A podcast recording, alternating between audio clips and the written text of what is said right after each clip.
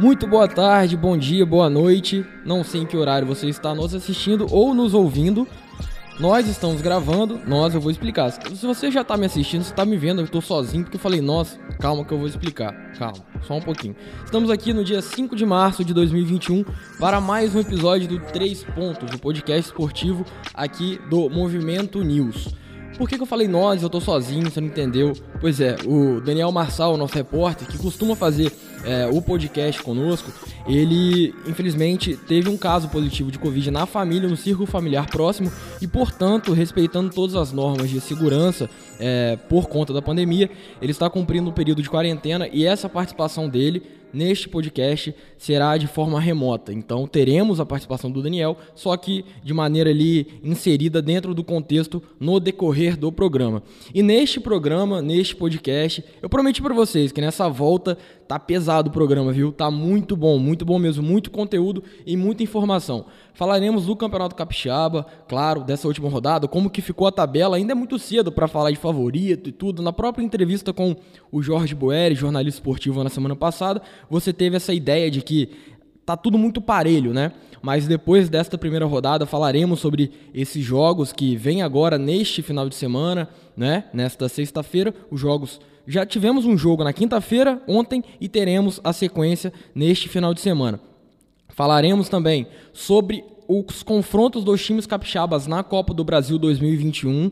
Temos dois Rio Brancos aqui do, do, estado: o Rio Branco Polenteiro, Rio Branco de Venda Nova e o Rio Branco da Grande Vitória, o Rio Branco da capital, de Cariacica, enfim, fica a seu critério o Rio Branco Alvinegro. Os dois vão jogar a Copa do Brasil 2021, já conhecem seus adversários e informações sobre a partida. Traremos isso tudo para você e também teremos uma exclusiva, uma entrevista exclusiva com a Gabi Zanotti ela é meia do Corinthians, é a craque ali do time do Corinthians, que foi campeão brasileiro de 2020 e campeão do Campeonato Paulista. A modalidade feminina está numa ampla crescente no Brasil e a Gabi é um dos expoentes que gentilmente topou falar conosco. Claro, a Gabi é capixaba, mais um orgulho aí para nossa terra. Então vamos que vamos começar o programa de hoje porque eu já falei bastante nessa apresentação e vamos aos nossos tópicos.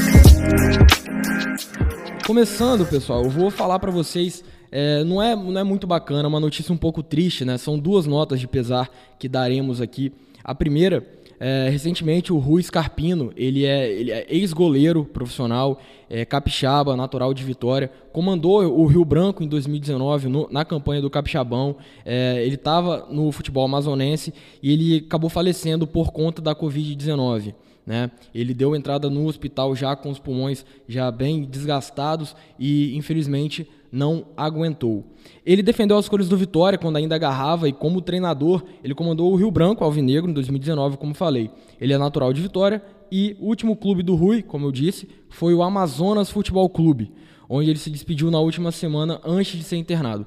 Então já deixo aqui nossa solidariedade aqui de todos do Movimento News, à família e aos amigos do Rui Scarpino.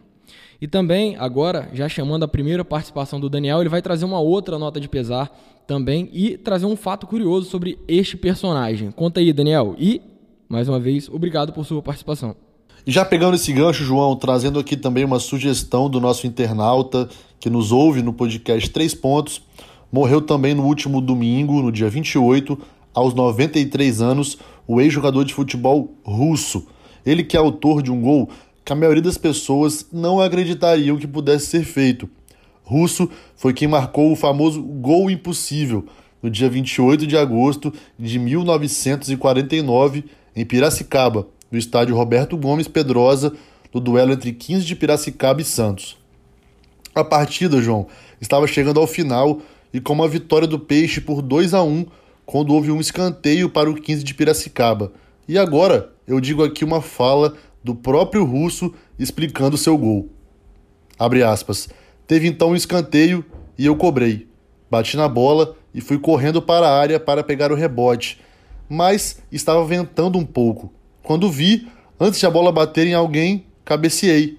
Caí com ela dentro do gol. Fecha aspas. Sim, meus amigos, ele cobrou o escanteio e ele mesmo fez o gol. Parece coisa de louco, né? Mas não é. Meus sentimentos a todos os familiares e amigos de Russo, que certamente deixou a sua história no futebol com esse gol. E agora, Daniel falou aí, vamos sair um pouco desses, desses informes iniciais, vamos falar sobre o Capixabão 2021. Passados os jogos ali da primeira rodada, todo aquele bolo, a gente teve um jogo nesta quinta-feira também, já válido pela segunda rodada do Capixabão, entre São Mateus e Estrela do Norte, que na verdade ficou no sul, né, Cachorro de Itapemirim, e tivemos uma goleada, goleada do Estrela por 4 a 0. E agora, depois dessa primeira rodada e esse jogo aí um pouco adiantado da segunda, temos a seguinte classificação. Ó, em ordem, vou falar em ordem para vocês aqui, tá bom? Mas a tabela também está nas matérias que fizemos sobre os jogos da primeira rodada. Temos Desportiva Vitória, Rio Branco Alvinegro, Rio Branco Atlético Clube, Real Noroeste, Rio Branco de Venda Nova e o Estrela, que jogou na quinta-feira, com três pontos, e Serra, Pinheiros, Vila Velhense e São Mateus zerados, com zero pontos, porque não venceram a partida de estreia ou ainda não jogaram nesta segunda rodada. E já vamos falar sobre, claro, a segunda rodada. E teremos os seguintes confrontos, hein? Fica ligado aí. São Mateus e Estrela jogaram no Sernambi, jogo realizado na quinta-feira, e tivemos a vitória do Estrela por 4 a 0. E agora teremos uma sequência de jogos, como foi na última semana. E, claro, na primeira rodada, teremos uma sequência de jogos nesta segunda rodada no sábado à tarde e um jogo solitário no domingo. Tadinho de quem joga no domingo aí sozinho, mas enfim, as, as, as atenções ficam só para eles, né? Vamos lá então. No sábado às 15 horas teremos Desportivo e Real Noroeste no Engenheiro Alecar de Araripe, Pinheiros e Rio Branco Atlético Clube, no Zenor Pedrosa Rocha em Nova Venécia, mando de campo do Pinheiros e Serra e Vitória no Robertão, município serrano, estádio do Serra. O jogo solitário no domingo, como eu falei, será também às 15 horas e será entre Vila Velhense e Rio Branco de Venda Nova. Este jogo do Vila Velhense e Rio Branco de Venda Nova terá mando de campo do Vila Velhense e o jogo será realizado no estádio Kleber Andrade. Falamos na última semana e eu vou reforçar aqui, caso você queira assistir todos os jogos do campeonato ou você torce para um time específico aqui do estado e queira não queira perder nenhum lance do seu time, você pode comprar o pay-per-view do time e aí acompanhar cada partida da equipe e cada partida custa R$ 6,90 ou você pode comprar o pacote do campeonato inteiro ao preço de R$ 45,99, tá bom? Temos a informação também no nosso site, então não perca, acompanhe lá www.movimentoonline.com.br. Lá você vai ter todas as informações a respeito desse pay-per-view do Capixabão.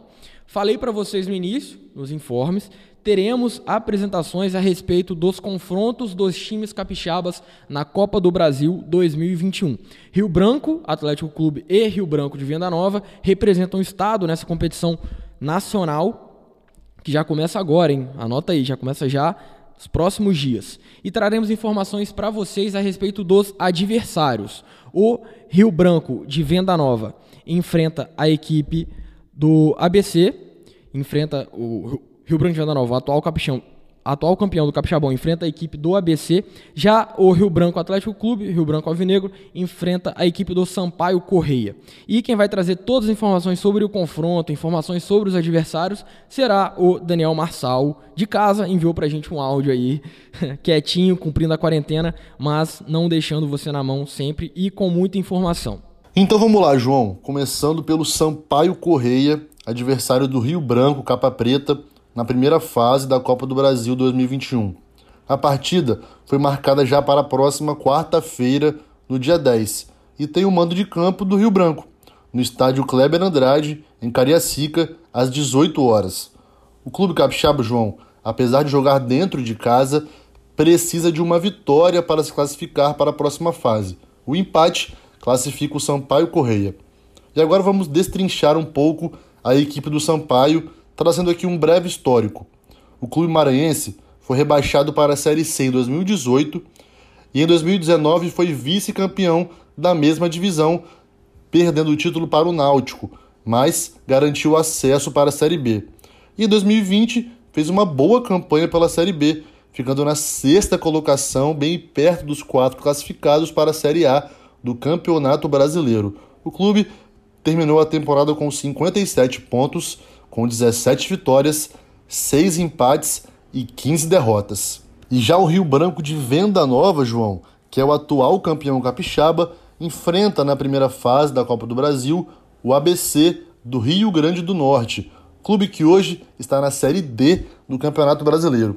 A partida foi marcada para o dia 17 deste mês, uma quarta-feira. O clube também tem um mando de campo e a partida será no estádio Olímpio Perim, em Venda Nova, às 20 horas.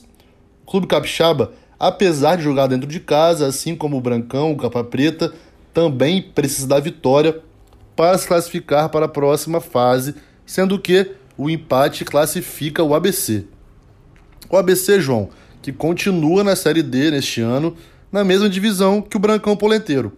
Na última competição, após passar em primeiro lugar na fase de grupos, foi eliminado na segunda fase pelo conterrâneo Globo FC, clube também do Rio Grande do Norte. E aí vamos lá. Caso vença a partida e passe para a próxima fase da competição, o Rio Branco de Venda Nova enfrenta o vencedor do confronto entre Motoclube do Maranhão e o Botafogo do Rio de Janeiro. Já o Capa Preta, também Rio Branco, enfrenta, se vencer, o classificado no duelo entre Águia Negra do Mato Grosso do Sul e o Vitória da Bahia. É com você, João. Agora, indo falar de um destaque capixaba e nacional, um orgulho da nossa terra. Falei para vocês no início do programa, temos uma entrevista exclusiva com a capixaba Gabi Zanotti. Ela é meia jogadora do Corinthians, foi campeã do Brasileiro 2020, foi campeã do Campeonato Paulista 2020, tá indo para a quarta temporada no Clube Paulista, camisa 10, foi escolhida para integrar a seleção do Campeonato Brasileiro de 2020 pela CBF. Não só isso, foi eleita a craque do campeonato. Então não é pouca coisa, né? É muito craque, é muito craque. E falar, falamos com ela, ela mandou também um áudio, não pôde vir aqui por quê? Você pergunta, pô, ela podia estar aqui com a gente e tudo, mas como eles ganharam o Campeonato Brasileiro, o Corinthians vai disputar a Libertadores da América, né? No campeonato, no futebol feminino. E ela já está na Argentina concentrada para um, um, confronto que acontece nesta sexta-feira. Como eu estou gravando antes do jogo, que vai começar às 17 horas, é, eu tô gravando sem saber o resultado da partida, mas já tô torcendo aqui para que seja uma vitória do time brasileiro e com o gol da Gabi, que seria muito bom. Como eu falei, ela já tá na Argentina e nessa sexta-feira enfrenta em Moron, uma província de Buenos Aires, o time do El Nacional. É, o Corinthians está nessa disputa da Libertadores e você vai entender que eu, que eu tô falando assim, que a gente conseguiu esse exclusivo com ela porque foi difícil. Porque não sei se vocês estão sabendo, mas não estão sabendo, três pontos está aqui para isso. O, o, a delegação do Corinthians passou um perrengue danado no aeroporto para embarcar é, é, com destino à Argentina. Isso porque o governo argentino, por conta da pandemia e por conta do alto número de casos é, aqui no Brasil de Covid-19, o governo argentino proibiu a entrada de cidadãos brasileiros no país. É, só que o Corinthians, né, por se tratar de uma equipe disputando uma competição, ele está numa espécie de bolha. Então, é, a pedido da Comembol, são essas exceções feitas para delegações que são testadas diariamente, né, de forma bem frequente. Então, eles estão dentro de uma bolha. Teoricamente, teriam né, esse acesso garantido é, na Argentina. Só que teve uma confusão ali com a companhia, companhia aérea turca, uma companhia aérea turca, eles não conseguiram embarcar e o voo que estava marcado para sair da capital paulista na terça-feira só foi sair com elas na quarta-feira à noite. Então imagina o perrengue. Então, para a Gabi ter mandado pra gente, né, gentilmente ter aceitado o convite para conversar conosco, de fato é uma honra, não só pelo, pelo status que ela tem, pela jogadora que ela é, mas também por essa gentileza que ela fez no meio desse perrengue todo, conseguir enviar pra gente é, é, as respostas às nossas perguntas e ter essa participação aqui no Três Pontos. Ela falou sobre a situação dela atual no Corinthians, o futuro, o que, que ela pensa? Quais são os planos futuros da Gabi? Será que ela já pensa é, em, em, depois de parar de jogar, virar treinadora, continuar no futebol? Ela também falou sobre isso e falou também de uma polêmica sobre seleção brasileira. Eu falei aqui, ela foi craque, ela foi eleita craque do Campeonato Brasileiro de 2020, foi campeã com o Corinthians e nas recentes convocações, tanto do técnico do ex-técnico Vadão e da técnica da seleção brasileira Pia, ela não foi chamada. Vai ter a qualificatória agora para os Jogos de Tóquio, é, Olimpíadas, e ela não foi, não está integrando a seleção. E aí você me pergunta por quê? Por quê? Pois é, perguntei isso para ela, assim, qual a opinião dela a respeito disso, porque de fato muitas pessoas questionam, né? Porque ela não é uma jogadora, não estou puxando pelo barrismo aqui não. Ela é uma jogadora de fato muito boa, ela tem uma técnica muito apurada, não é? E não é chamada para a seleção. E isso ela também comentou a respeito. Então, vamos lá a entrevista gravada com a Gabi Zanotti e com exclusividade. Gabi, primeiramente eu queria te agradecer por essa participação aqui conosco no Três Pontos. De fato é uma honra falar com você é, a respeito da sua trajetória, a respeito de tudo que você representa, não só pro Estado, né, por ser uma, uma conterrânea nossa, mas também brilhando aí pelos gramados Brasil e mundo afora. Gabi, você está indo para sua quarta temporada no Corinthians, clube que hoje tem um dos melhores departamentos de futebol feminino no país. E para quem ainda não te conhece, Gabi, eu gostaria que você voltasse um pouquinho no tempo e contasse para nós a sua história até chegar no Clube Paulista. Por onde você passou aqui no futebol capixaba, com que idade você já foi para fora? Conta um pouquinho para gente. Eu que agradeço o convite. É um prazer estar participando dos Três Pontos, estar podendo contar um pouquinho da minha história e como tudo começou na minha carreira. Bom, para quem não me conhece, eu nasci no interior do estado, nasci em Itaguaçu. É, mudei para Vitória aos 9 anos de idade para morar na casa dos meus avós é, e buscar melhores oportunidades no esporte. Fiquei em Vitória até os 20 anos, é, me mudei para Santa Catarina, joguei pelo Kinderman, era um clube que tinha muita tradição no futsal catarinense. É, disputei, ganhei Taça Brasil, ganhei a Liga de Futsal, fui convocada pela primeira vez para a Seleção Brasileira de Futsal, é, disputei competições internacionais e depois resolvi procurar novos rumos. Fui para os Estados Unidos, ganhei uma bolsa numa universidade americana, me formei lá inclusive, joguei por quatro temporadas e foi onde eu tive minha primeira convocação para a seleção brasileira. Depois disso eu voltei para o Brasil, joguei pelo Santos, Conquistei o Campeonato Paulista, joguei pelo Centro Olímpico, fui campeã brasileira, fui artilheira da competição.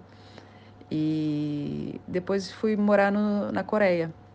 É, fiquei por três anos no futebol asiático, morei um ano na Coreia e dois anos eu morei na China, jogando por clubes diferentes e conquistando títulos.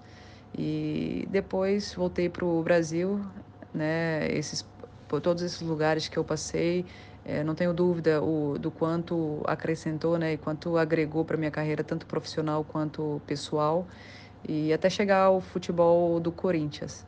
É, hoje eu tenho o maior, maior, orgulho de vestir essa camisa, de representar essa nação. É, esse, realmente é né, um bando de loucos e é uma honra para mim hoje fazer parte é, desse grupo tão vitorioso, desse trabalho tão bem feito que, que acontece aqui dentro do Corinthians. Ótimo, Gabi, muito obrigado. Agora, já pegando o gancho disso, eu gostaria de saber de você. A gente voltou um pouquinho, você contou a sua história, agora eu gostaria de saber do futuro. Qual o seu planejamento aí no Corinthians? É no clube que você pretende se aposentar, ou você ainda nem pensa nisso, os planos ainda estão muito nebulosos porque você ainda tem muita coisa para viver na carreira, ou você já pensa assim, quando parar de jogar, quando for para parar de fato, o que você vai fazer? Como que está isso na sua mente, os seus próximos passos? Sim, já pensei no meu futuro.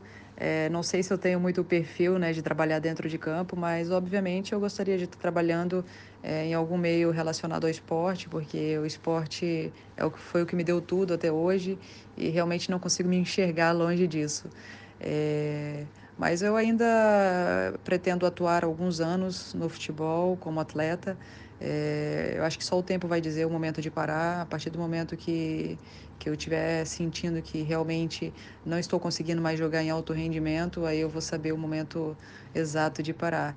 É, graças a Deus, eu, como né, na minha carreira de atleta eu tive poucas lesões é, graves, então eu acredito que meu tempo dentro do, do futebol talvez seja um pouco mais prolongado do que de algumas outras.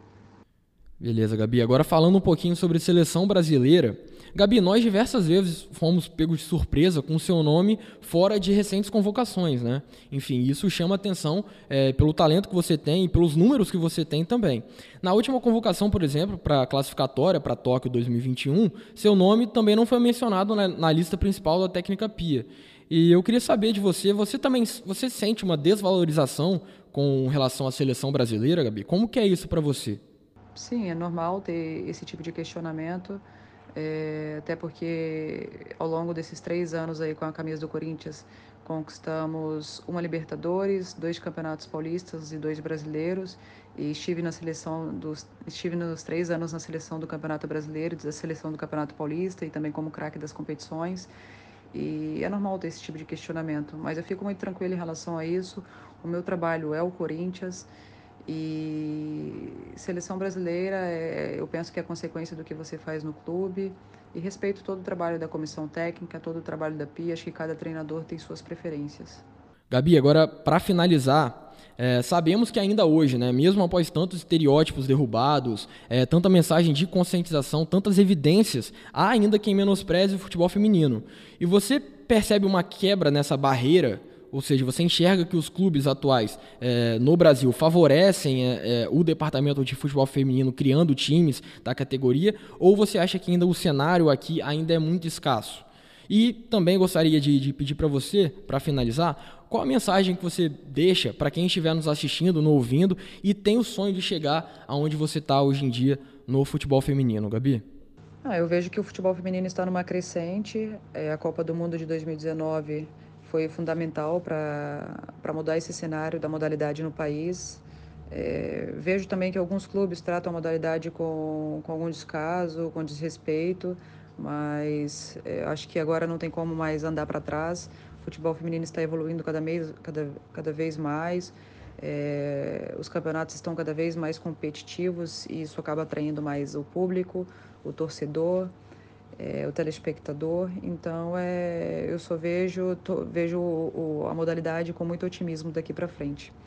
E a mensagem que eu deixo para as pessoas que, que sonham e lutam, né, e algum dia chegar onde eu cheguei, é trabalhar duro, é acreditar nos seus, nos seus sonhos e se dedicar diariamente é, e principalmente ter amor pelo que faz. Eu acho que isso é fundamental é, para o seu crescimento, tanto pessoal quanto profissional. É isso. Te agradeço muito pela participação, somou muito ao nosso programa, aos nossos telespectadores, nossos ouvintes. E queria enviar um abraço para você e desejar muita sorte nessa competição e nesse futuro aí que te aguarda. Muito obrigado, Gabi.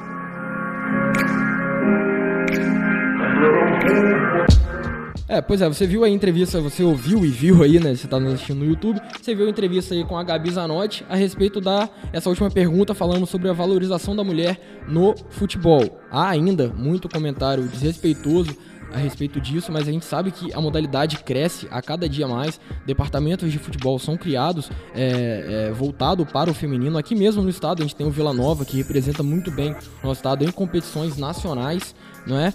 E temos um marco, temos um marco. Porque nesta semana, na quarta-feira, né, na, na, quarta-feira dessa semana, estamos gravando no dia 5, sexta-feira de março. Na quarta-feira, a árbitra Edna Alves comandou o jogo entre Corinthians e Palmeiras, o derby paulista, no futebol masculino. É a primeira árbitra a comandar um time, a, a comandar um clássico é, do futebol paulista, um Corinthians e Palmeiras, é, um, um jogo dessa magnitude então ela é a primeira fazendo história a gente torce para que isso não seja um caso isolado, não seja um episódio isolado, até porque ela é uma árbitra que realmente é muito boa, ela tem critérios muito apurados e a gente vive recentes polêmicas, né, com questão de utilização de VAR e tudo. Então, quanto, quanto mais a gente puder ter profissionais capacitados para somar em toda essa discussão, em toda essa, essa polêmica, é melhor. E a, e a Edna fazendo esse, esse marco, essa história, vem com certeza para contribuir para um nível maior de excelência da arbitragem brasileira. Então é isso, pessoal. Eu gostaria de agradecer mais uma vez a sua paciência, você nos acompanhou até aqui. Daniel também de casa tá, tá agradecendo a participação de todos vocês, vocês, nossa audiência muito qualificada. A gente fica por aqui nessa sexta-feira e voltamos na próxima, sempre na sexta-feira, nosso encontro marcado. Pode ficar ligado aí em nosso site, nosso canal no YouTube. Se você não é inscrito ainda no canal no YouTube, aproveita agora, já se inscreve, já segue a nossa playlist no Spotify Teremos também os podcasts de cultura, o pessoal do Perode Fone, o Vinícius Lodge, o Eric Alencar fazendo um trabalho exímio sobre a cultura capixaba, resgatos, é, resgatando a história do, do nosso estado. Então, conteúdo é o que não falta por aqui. Queria te agradecer, desejar um abraço, fiquem bem, se cuidem, usem máscara, se possível, fiquem em casa o máximo possível para que tudo isso passe, que a vacina chegue para todo mundo. E a gente fica por aqui nesta edição. Até mais. Um grande abraço para todo mundo. Música